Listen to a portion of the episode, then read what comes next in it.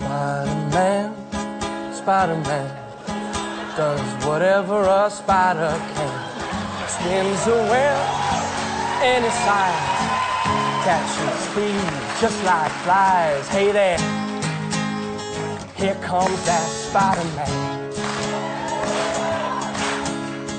Is he strong? Listen, bud, he's got radioactive blood. Can he swing from a thread? Take a look overhead. Hey there, here goes that Spider-Man. In the chill of the night, at the scene of the crime,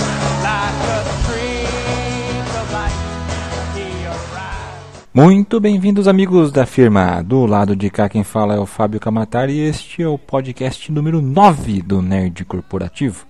Um programa que mostra o lado nerd e bem-humorado da vida dos ouvintes, fãs de Homem-Aranha. Sim! O assunto de hoje é sobre o mais famoso cabeça de teia que existe, mas de um jeito que talvez você ainda não tenha parado para pensar ou, no caso, ouvir.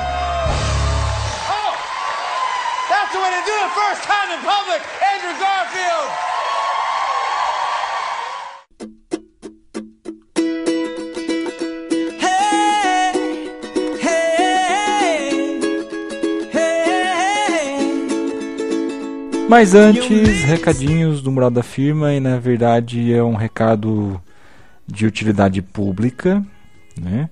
É, independente da época, da época que você esteja ouvindo esse podcast, essa postagem, enfim, é muito importante você ficar ligado no problema da dengue. Né? Atualmente, vamos datar, infelizmente, esse programa, mas temos que fazer isso. Estamos no início do mês de maio de 2014 e vivendo um surto, né, uma verdadeira epidemia de dengue em várias cidades do país, na nossa região aqui de Campinas, na minha cidade mesmo.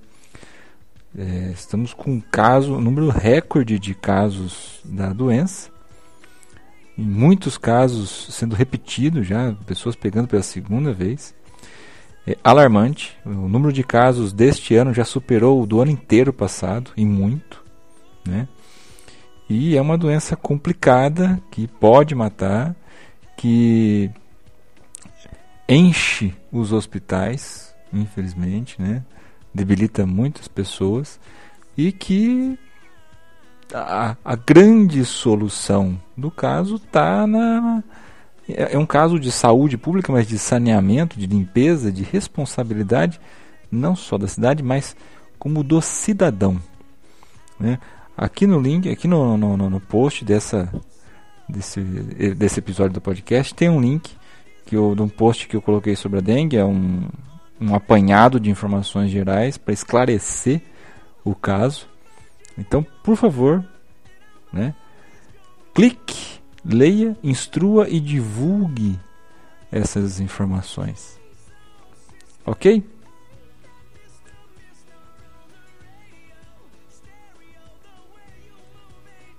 Vamos lá então.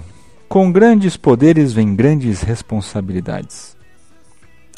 Conhece essa frase? Conhece Homem-Aranha? Então você já ouviu essa frase. Essa lição ela foi dada ah, para Peter Parker, vulgo Homem-Aranha, pelo seu tio Ben. Logo na primeira história do Aranha, escrita por Stan Lee em 1962, né, na 15ª edição da revista Amazing Fantasy, e onde o Peter descobriu que a vida de super-herói realmente não é moleza. Né? É oportuno falar, fazer um, um episódio sobre o Homem-Aranha agora? Sim, acabou de estrear um, filme novo, mas depois a gente comenta sobre ele. E falar sobre ele e falar sobre lições que a gente pode aprender com ele.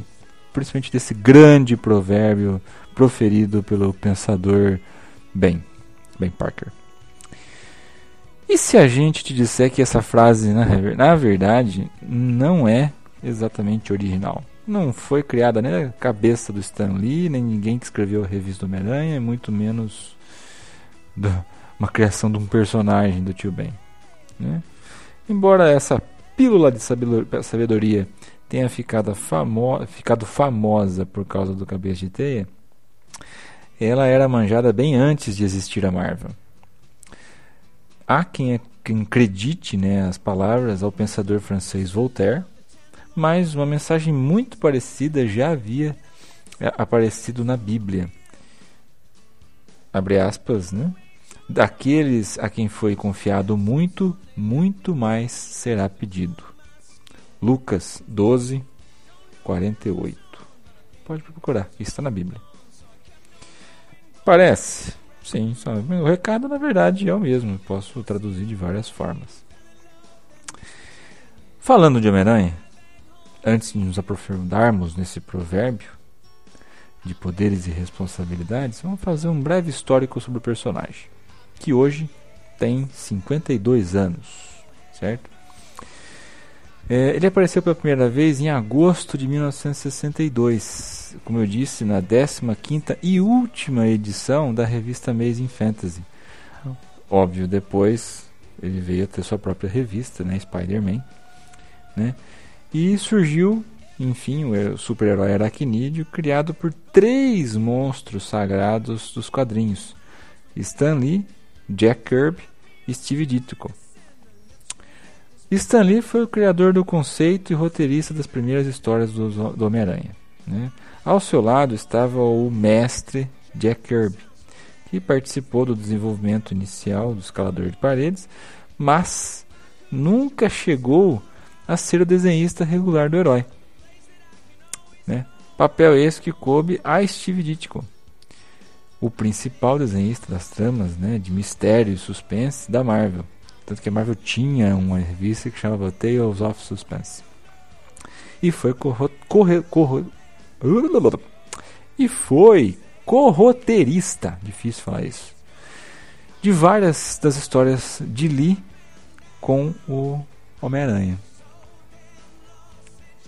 Tanto que um documentário que recentemente eu assisti na, uh, na, na TV Paga sobre o Stan Lee, ele fala dessa como surgiu essa tríade entre ele, o Jack Kirby e o Steve Ditko.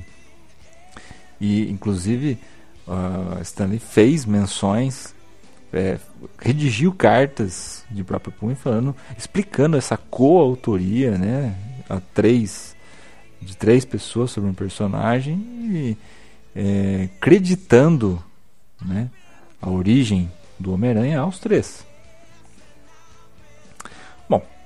O Homem-Aranha ele foi levemente inspirado na história das, é, na, na, personagem das histórias pulp The Spider ou o Aranha. Histórias pulp, abrindo parênteses. Pulp vem de polpa né? É um papel feito com uma polpa vegetal bem mais barato, algo é, bem retrô, mais antigo, assim, né? Década de 60, aliás, antes da década de 60, bem mais antes. É, tá aí também porque o filme Pulp Fiction, é ficção, né? um, ficções da época dos, do, da literatura pulp. Fecha parênteses. É, esse The Spider, esse O Aranha, foi protagonista de vários contos. Diferente de todos os, os super-heróis da época, porém, Peter Parker, for, Peter Parker foi desenvolvido por Lee e Ditko com, como um adolescente comum e não o tradicional herói imponente, musculoso e por aí vai.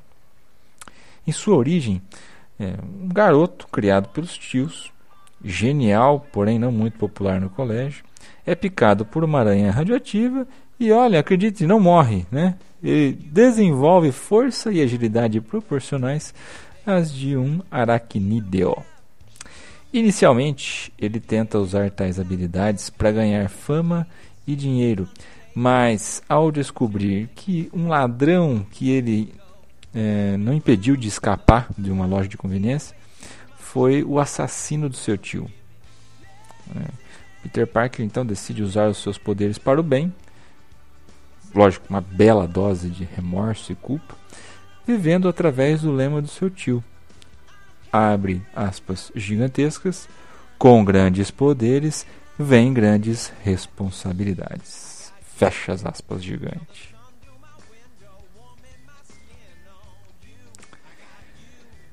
Nessas cinco décadas de história, o Homem-Aranha saiu dos quadrinhos para ganhar as séries de televisão, muito toscas, né? Séries live action, desenhos animados, já não tão toscos com o passar do tempo, games, alguns games muito legais, musicais, merchandising, filmes e por aí vai, tornando-se uma das maiores e mais lucrativas franquias da indústria de entretenimento. Nesse mês de maio mesmo, é, temos um novo filme do Homem-Aranha, que é o Espetacular Homem-Aranha 2, A Ameaça de Electro, aumentando ainda mais a popularidade e a abrangência do super-herói. Apresentações feitas, vamos nos voltar agora para a frase atribuída ao famoso Tio Ben e as suas aplicações no mundo real. As horas de trabalho na empresa hoje em dia já não são suficientes para alcançar as metas, mesmo terceirizando trabalhos para adquirir mais tempo e melhor foco, né, sempre tem algo a melhorar. Isso quer dizer que incrementar as tarefas que ocupam mais ainda tanto o operacional quanto a gestão de um negócio. É nessa hora que vem a ideia de escolher alguém para dividir essas tarefas dar reconhecimento. Todos querem ser chamados. Né? Para aquele colaborador que, logicamente, por mérito for escolhido, é dada uma oportunidade de mostrar onde se pode chegar. E é justamente aí que utilizamos uma ferramenta chamada Empowerment. Mas então, o que vem a ser Empowerment?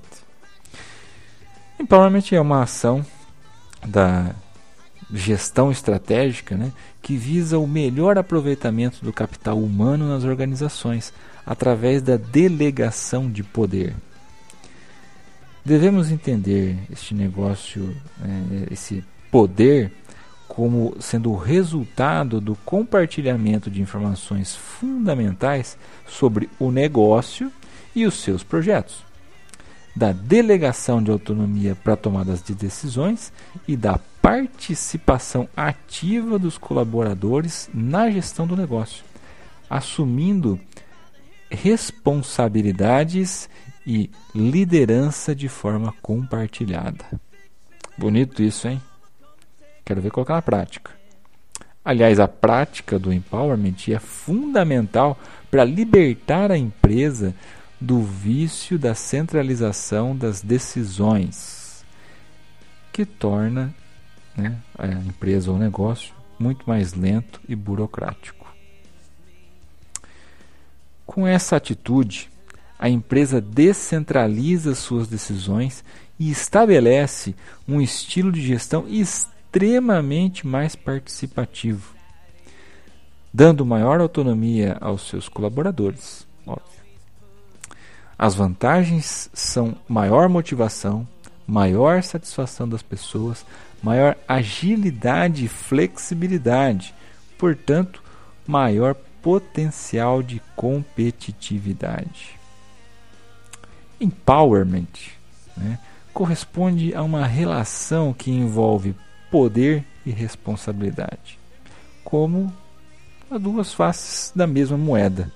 Sacou onde, onde entra aí o lema do tio Ben? Né? Para promover o empowerment, não basta transferir verbalmente o poder às pessoas. Não é só chegar e falar assim, ó, viu, a partir de agora, toma aí que o filho é teu, você tem carta branca, essas, esses jargões que a gente tem. Não, não é bem por aí. Elas precisam ter reais condições de agir no pleno exercício da sua responsabilidade desenvolvendo o que chamamos aí de outra palavra chique de ownership, ou seja, agirem como intraempreendedores e como se fossem proprietárias do negócio, pensando como empresários. Isso, aliás, meus amigos, é um, vou, vou dizer que é um atributo, é algo extremamente necessário hoje em dia, numa sociedade onde as pessoas os nossos colegas corporativos cada vez, cada vez mais são, estão muito concentrados no seu próprio mundinho, esquecendo que é, ah, se eu não sou dono do negócio, eu também vou só fazer o, o mínimo esforço. Não. Se você entender que é, tocar a sua, o seu trabalho dentro de uma corporação, dentro de uma empresa, seja do tamanho que ela for, é, pode ser algo como se fosse o seu negócio. Ah, mas é, não é meu negócio, é sua. Não é por aí. O caminho é entenda que o negócio do outro é o seu próprio negócio e empreenda dentro do seu setor, da sua repartição, do seu, seja lá o que for.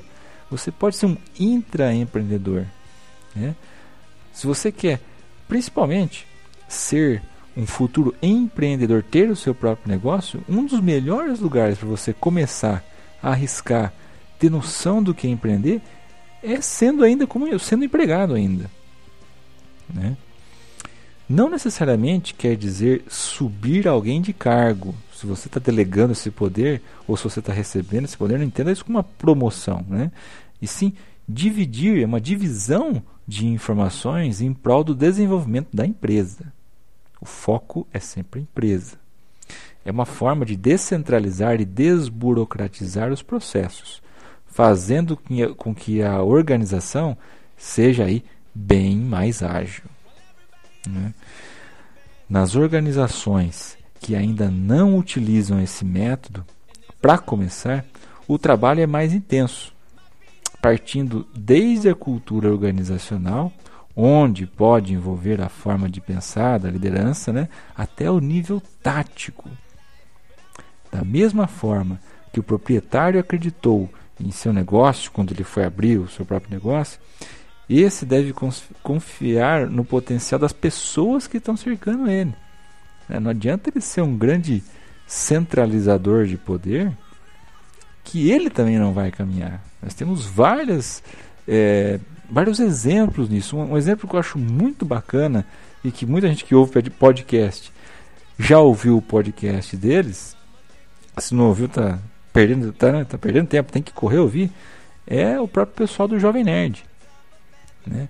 Eles começaram, eles começaram como intraempreendedores. Se você olhar a história do, do Alexandre Ottoni e do David Pazos, eles começaram como intraempreendedores nos seus próprios nos negócios onde eles trabalhavam. Convergiram para um ponto, vá, vamos criar o site Jovem Nerd. Tiveram que, né, batalhar muito para fazer ele decolar. Criaram negócios satélites não desistiram da ideia. Quando o negócio, é, eles enxergaram o real potencial, eles é, saíram da vida de empregados, de funcionários, para se dedicar próprio a esse próprio negócio que estava nascendo. E por muitos anos, eles estiveram 100% à frente de todas as atividades. E onde eu quero chegar? Estar à frente de todas essas atividades começou a limitá-los. Né? O foco na alta qualidade do podcast, né, do Nerdcast, começou a limitar o tempo de produção, começou a limitar a qualidade de outras atividades que estavam que estavam demandando o tempo deles, né? A própria Nerd Store, o desenvolvimento de conteúdo, tudo era centralizado neles. Então, um grande passo que eles deram foi, foi começar a agregar colaboradores, delegar algumas é, missões, sendo que a última delas foi delegar a edição do Nerdcast, que é um exemplo de edição para todos os podcasters. Né? Exemplo, é uma, é uma edição muito bem feita. Então, onde eu queria chegar? O principal produto deles, a, a joia da coroa né, do Senhor da Oceania, que é o Nerdcast, ela o, o, primor que eles tinham na edição, que era um grande destaque, eles tiveram que delegar. E isso foi um, um grande passo que eles tiveram que dar. Delegar uma confiança para alguém, mas também delegaram para um cara que é mestre e um craque na edição, que é o Léo Lopes. Né? Tem link, vou deixar um link do, do, do Radiofobia aqui no, no, nesse post também, para vocês entrarem e conhecer o trabalho dele. Ele tem ele toca um podcast que é a Lotênica, que é sobre edição de podcast, também toca outros é, que, re, que resgatam entrevistas do rádio, enfim, é muito bacana, muito bem feito. E o destino uniu essas duas partes e eles e Jovem Nerd e o site, né, o, o podcast Jovem Nerd, o Nerdcast, passou a ser editado por ele. E, e o mais interessante, eu, eu, lembro de ter ouvido isso, meses é, se passaram quando, de, quando pela troca da edição e os ouvintes não perceberam, né? É, foi uma mudança, uma transição feita com cuidado, muito bem calculada. E meses depois eles, anunciaram: olha, não sei se vocês sabem, mas a gente vai parar de editar o podcast, o Nerdcast, mas a gente já fez isso, na verdade, há alguns tempos e vocês não perceberam. Né? Então, é, a mensagem final né, dessa, dessa delegação que a pessoa tem que ter é justamente essa. Né? Da mesma forma que um proprietário de uma empresa acredita no seu negócio, ele deve confiar no potencial das pessoas que o cercam. De uma forma ou outra, ele escolheu quem está por ali. Então, não é só confiança, é técnica. Né? E você, que tem potencial valorizado através do Empowerment, parabéns! Mas abrace a causa firme e forte pois a cobrança também aumenta proporcionalmente. Então, meu amigo, esteja preparado. Muito bem, meus amigos. Entramos no bloco final do nosso podcast da semana e vamos falar do Fica a Dica da semana.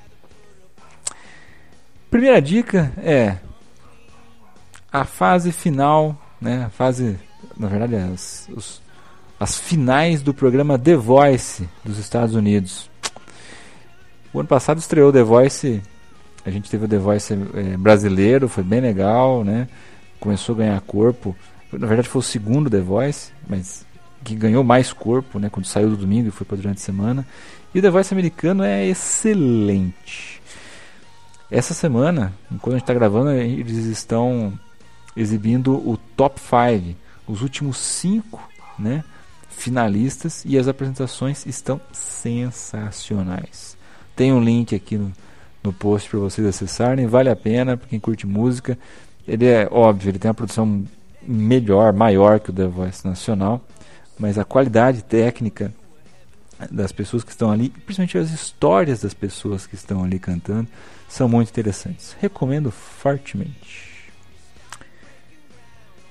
Segundo fica a dica da semana, novamente, é o filme espetacular Homem-Aranha 2, A Ameaça de Electro, com resenha no zineacesso.com, link aqui no post também. Não sei, o cara que escreveu é muito puxa-saco, não confio muito na opinião dele, mas vá lá. Vale o clique, tem muita coisa legal. Detalhe, fique até o final, porque tem uma cena extra, tem cena pós-créditos e que. Bom, não vou contar. É importante. E tem a ver com outro filme. E que estreia esse mês, inclusive. Terceira dica. Terceiro fica a dica da semana é, é um aplicativo que é o JobR, Jobber, não sei como é que a gente pode falar o nome dele, mas é J-O-B-R. JobBR. É um aplicativo para empregos que funciona como o Tinder. Sabe o Tinder? Aquele, né? Aquela, aquele aplicativo social de, de relacionamento. Ele é um aplicativo que conecta, que se né, conecta com a conta do usuário do LinkedIn, se você tem um LinkedIn então, e de onde traz informações de currículo, histórico e áreas de interesse. Então ele é um aplicativo de relacionamento para ligar pessoas com a ah, pessoas com currículos históricos, né, suas áreas de interesse mesmo. Tem um link é, aqui no post com uma matéria bem mais detalhada do, do site da, da revista Exame, né, para mostrar como que funciona, links para download, enfim, a gente não está ganhando nada com isso, mas se você está procurando emprego ou então quer se manter atualizado aí, Vale instalar, vale o clique, eu estou testando, é bem legal. Ok, meus amigos? Mensagem do dia: com grandes poderes vem grandes responsabilidades. Mas acredite, a força está sempre com vocês. Até a próxima semana.